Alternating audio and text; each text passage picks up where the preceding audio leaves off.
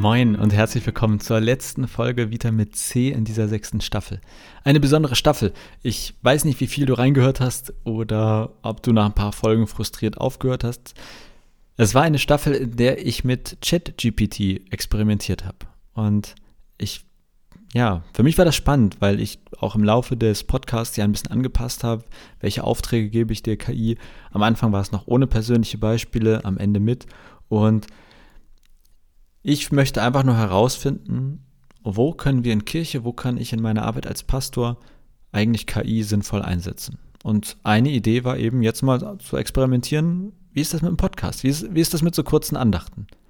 Lohnt sich das jetzt in Anführungszeichen, dass ich die selber schreibe? Schreibt die KI die genauso gut oder sogar besser? Was fehlt, wenn die KI das macht? Was kann ich aber auch von der KI lernen? Kann ich mir vielleicht etwas vorschreiben lassen und es selber dann anpassen und überarbeiten? Für mich habe ich mitgenommen, also so aus diesen knapp drei Wochen, dass ich erstmal erschreckend finde, wie gut die Texte sind. Oder also was heißt erschreckend? Ich behaupte wirklich, dass die allermeisten Andachten, die man so Land auf, Land ab findet, auch bestimmt viele Andachten, die ich in meinem Leben gehalten oder geschrieben habe, dass die nicht besser sind, nicht theologisch tiefgründiger sind, dass also die KI hier mindestens gutes Mittelmaß findet oder, oder bietet.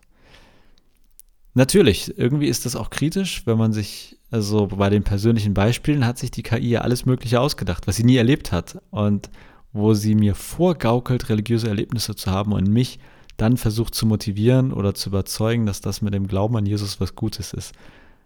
Das ist, äh, ja, das hinterlässt einen faden Beigeschmack. Gleichzeitig, ganz ehrlich, ich fand viele Sätze richtig stark. Ich habe das oft gelesen und habe gedacht, wow, das ermutigt mich jetzt gerade. Wohl wissend, dass das zumindest der persönliche Hintergrund ausgedacht war und nicht stimmte. Aber ich finde, da waren starke Sätze drin und da glaube ich, dass das tatsächlich für mich das ist, wo ich mm, mir vorstellen kann, die KI in Zukunft zu nutzen, nämlich, dass sie mir hilft, sprachfähig zu sein.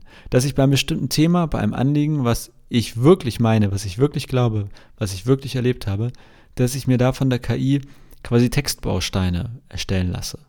Und mm, wie so ein Werkzeug. Also manchmal suche ich auch Synonyme und dann äh, gebe ich quasi auf, Duden oder Google das und so ähnlich auch die KI als Werkzeug zu verstehen, die mir hilft, gute Texte zu schreiben. Mit meinen persönlichen Beispielen, aber manchmal dann eben auf den Punkt gebracht, inhaltlich, theologisch, mit Unterstützung der KI. Was ich auch festgestellt habe, die KI kann für mich sehr gut Sachen zusammenfassen. Beispielsweise habe ich, äh, kann, kann man ihr gut sagen, beispielsweise das Jesuswort, ich bin das Brot des Lebens. Und dann frage ich die KI, welche theologischen Aussagen man daraus ableiten kann oder wo Anknüpfungspunkte an die heutige Welt sind. Das ist dann wie so ein Brainstorming, ein theologisches oder auch ein gesellschaftliches Brainstorming. Da finde ich die KI super. Also ich kann versichern, es wird keine weitere Vitamin C Staffel geben, in der die Texte ausschließlich von der KI sind. Aber ich kann mir vorstellen, dass in weiteren Staffeln es KI unterstützt ist. Dass ich mir zum Beispiel also bevor, wenn ich diese Andachten schreibe, dass ich mir zu den Losungstexten erstmal von der KI eine Andacht vorformulieren lasse oder sage, was sind für dich so die wichtigsten Gedanken daran oder wo sind Verknüpfungspunkte.